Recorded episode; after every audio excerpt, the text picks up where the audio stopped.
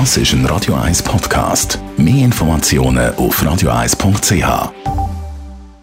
Das Radio 1 Automagazin.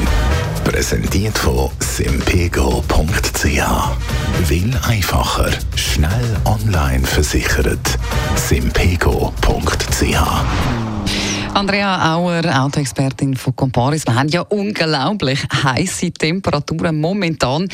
Darf man eigentlich, damit man sich so ein bisschen angenehmer hätte, so halb, ja, sagen wir, leicht bekleidet oder nackt Auto fahren? Also, ist das erlaubt? Also grundsätzlich schon. Es gibt keine gesetzliche Kleidervorschrift fürs Autofahren. Äh, es kann aber problematisch werden, wenn sich jemand daran stört und dich mm. vielleicht anzeigt. Also wenn willst du nachfahren, dann vielleicht nicht gerade am Bellevue.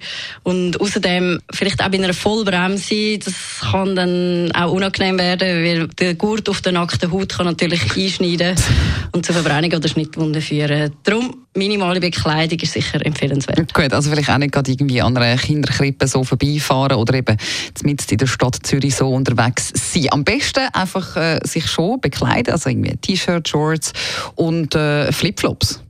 Ja, T-Shirt ist super. Flipflop kann allerdings Problem geben. Es ist zwar nicht verboten, also wenn dich die Polizei anhalten, kommst du mhm. keinen Bus über.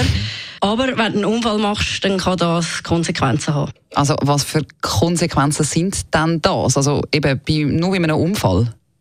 Also im Straßenverkehrsgesetz steht, der Lenker muss sein Auto jederzeit oder sein Fahrzeug jederzeit beherrschen.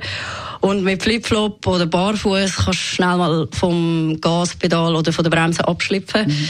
Äh, wenn ich einen Unfall mache und mein Verhalten als fahrlässig eingestuft wird, dann muss ich im besten Fall mit einer Buß rechnen, im schlimmsten Fall sogar mit einem Strafverfahren oder Fahrausweisentzug. Außerdem im Schadenfall kann auch die Versicherung die Leistungen kürzen. Das mhm. heisst, du musst einen Teil vom Schaden selber zahlen.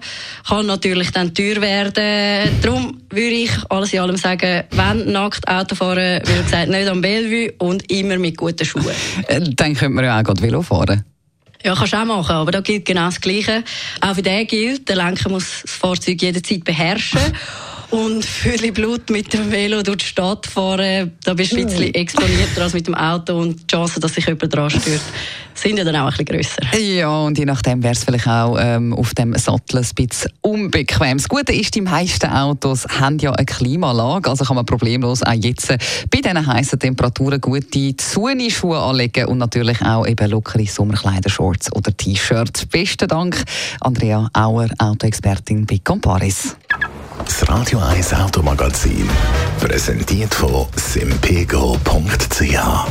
Will einfacher. Ihre Online-Versicherung für Auto und TÜV. simpego.ch.